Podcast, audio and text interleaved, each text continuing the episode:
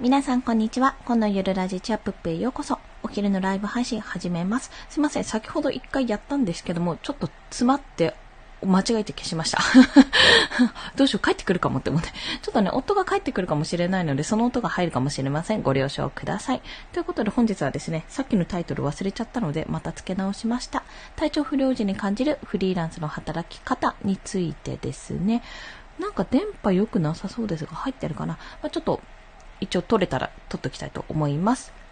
ね、まあ、なんでかっていうと、今現状私が体調不良を患ってるからなんですね。原因はおそらくストレスであろうと感じているんですけども、まあそれにしてもちょっと治りがいまいちなので、ごめんなさい。ふわっとあくびが出てしまった。はい。なんかね、眠気が止まらないんですよね。で、おそらくね、冷えと血行不良とストレスなんじゃないかと見ているんですが、まあそんな感じで体調不良に陥ったわけですよ。で、まあそんな体調不良時に、フリーランスってありがたいなって感じたんですよね。フリーランスの働き方というのは。っていうのも、普通は逆じゃないっておそらく思うと思うんですよ。まあ、体調不良だからこそ、あの、働けなくなる、まあ、給食制度とかあって、それでも、なんか休んでいてもお金がもらえるっていうのが、あの、出てこない。正社員の働き方というか会社員の働き方じゃないですか。まあ中には時給制とかいうのもあるので一概には言えないんですけども、まあ、正直言って有給がないってことは、フリーランスにとって結構致命的なんじゃないの？って、そういう意味ではセーフティーネットがないんじゃないの？っていうふうに思われると思うし、私自身も確かにそれはあるなとは感じたんですね。ただ、ちょっと天秤にかけてみたんですよ。私の中で。体調不良の中で、あ、なんか具合悪いなっていう中で、頑張って仕事に行くのと、いや、休みつつ休みつつ自分のペースで仕事をするのどっちがいいかって言ったら、やっぱ後者だったんですね。で、そこにじゃあ、体調不良の中仕事に行く。でも、休める。年に何度かは有給で休めるっていうプランがついたとしても、やっぱりこの体調不良の中で休めないっていうのがきついなと感じたんですよ。というのも、まあ私自身は休んでましたし、まあ、結局最終的に産休もいろいろとね、あの、有給使い果たしちゃったんで、あの、なんていうんですか、欠勤扱いになった日もいくつかあったので、まあ、その分お給料は減ってはいるんですけども、やっぱそう考えたときに、こう子供の、子供が具合悪くなったから自分が休むっていうのもそうだし、もしくは自分が具合悪くなったからちょっと休みながらやりたいっていうのももちろんあって、やっぱりですね、眠気が止まらない。すいません。まあそんな二つが、要因があったとしても、結局のところやっぱ働き方を自由に選べる。もう自分のペースで働けるってできるっていうのは非常にありがたいっていうところなんですね。ただ、これに関しては、おそらくですね、その人々の、その人ごとのか、あの、やり方というか、働き、ん働き方というか、やり方、まあその、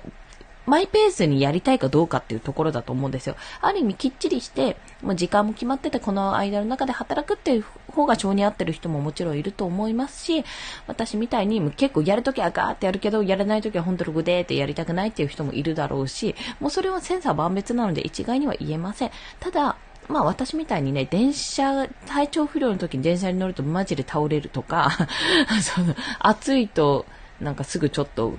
苦しくなるとか、いろいろマスクが嫌とか、まあそういったね、わがまま放題のね、人間にとっては、人間っていうのかな、こ うわがまま放題の人間っていうのも変なんですけど、まあちょっと、そういった意味で、あの、なかなかね、そういったことに対して私は結構嫌だなってことを感じていたので、そういった人にとっては、まあ、あの、自宅から、というか自宅で仕事をしているので、ちょっと横になれるスペースもあって、じゃあまた仕事に行けるとか、あ、仕事を始めようとか、そういう風な感じで行ったり来たりできるような感じの方がちょっと割と働きやすいなと感じております。さて、さてさてと考えてて、そんな時にですね、まあ私の場合は、あの、昨日の、昨日ぶっ倒れてたんですけども、昨日納期のものは全部前倒しで納品したから、まあセーフだったっていう話はしたと思うんですけども、それをやっぱ体調不良の時に、これはまずいな、これはちゃんとしとこうと思ったことがあって、まずはやっぱり判断ですね。判断力が必須ってことがすごくよくわかりました。というのは、生活を回していくのももちろんですし、あの、今日にいた、今日っていうか昨日、昨日ぶっ倒れてるから、そうか、まあ、このペースを守っていくに至っては自分が万全の状態でいつでも働けるわけではないんだなってことをね、改めて痛感したわけですね。自分が倒れることもあるんだな。もうそんな倒れる要素なんて一切なかったのに倒れる、倒れることもあるんだなってことが分かったので、まあそこは本当にそこに気をつけなきゃって思っていたのと、まあそれに対してオーバーワークは絶対ダメだし、と同様に、やれる時にやっとかないとダメだなとか、やっぱり納期ギリギリにしなくてよかったなとか、そういった常々こう、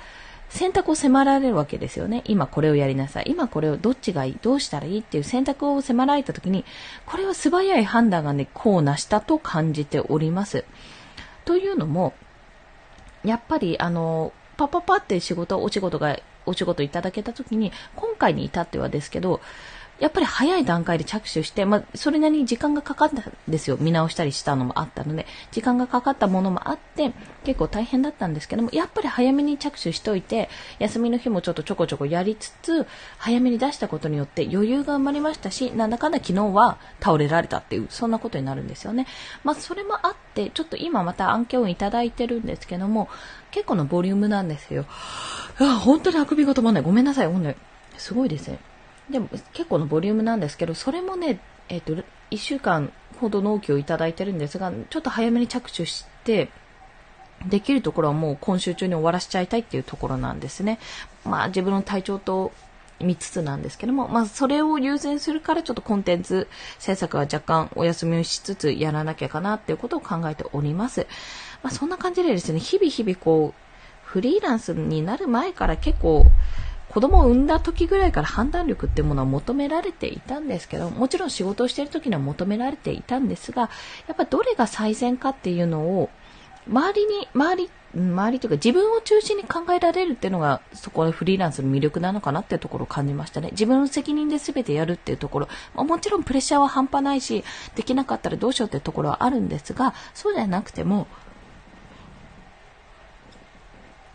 すいません。失礼しました。まあ、これは生活を、基本的な生活を私が回してるからになるんですが、まあ、ちょっと自分のコントロール下で両方ともできて判断できる。まあ、それに対してどうこう、バランスをとっていくかっていうのも、あの、できるってことは非常にありがたいことかなというふうに感じております。なんか、ふわふわしてるので、ちょっとよく回ってないですね、頭がですね。よろしくないですね。はい。まあでもね、体調不良時は休んでくださいって、なるべく、あの、30過ぎたらなるべくすぐにね、病院に行くことをお勧めします。まあ専門家に聞くことをお勧めします。というのも、できれば自分のかかりつけ側に近くにいるっていうこと大前提なんですが、やっぱり原因が何かしらあるっていうのもそうですし、早期解決をね、あの、目指さなきゃいけないわけですよ。子供とかいると。もう自分が具合悪くなってられないわけなので、まあ、市販薬を試すのもありなんですけども、お家にね、常備薬があって、それをやってみるっていうのもありなんですが、やっぱり市販薬高くなってて、多分ね、処方される方が安いんですよね、今、総合的に見ても。昨日、うん、昨日そうですね、同じぐらい、同じかもしくは多分処方された方が安くなってる。で、プラスで結局市販薬って特に診察もされないから、そこ、そう考えたら診察をされて、なおかつ処方された方が、まあ気持ち的に安心もするんじゃないかなってところもあります。まあそんな感じで、えっ、と、体調不良、もう30超えたらいつどこで何時体調不良が起こるかわからないから、まあ、不良になるべくね、予防することは第一、睡眠第一、判断力が鈍るから睡眠はまずしっかり行うこと、で、クーラーつけたまま寝るとね、体が冷えてもしかするとよく眠れてないってこともあるかもしれないのでご注意ください。そんな体調不良の間のフォアフォアデーでございました。すいません、息子が起きたので、ちょっと早めに締めさせていただきます。はあ、収録ストックできてないので、もしかすると午後もライブになるかもしれませんが、どうぞお付き合いください。コンでした。では、また。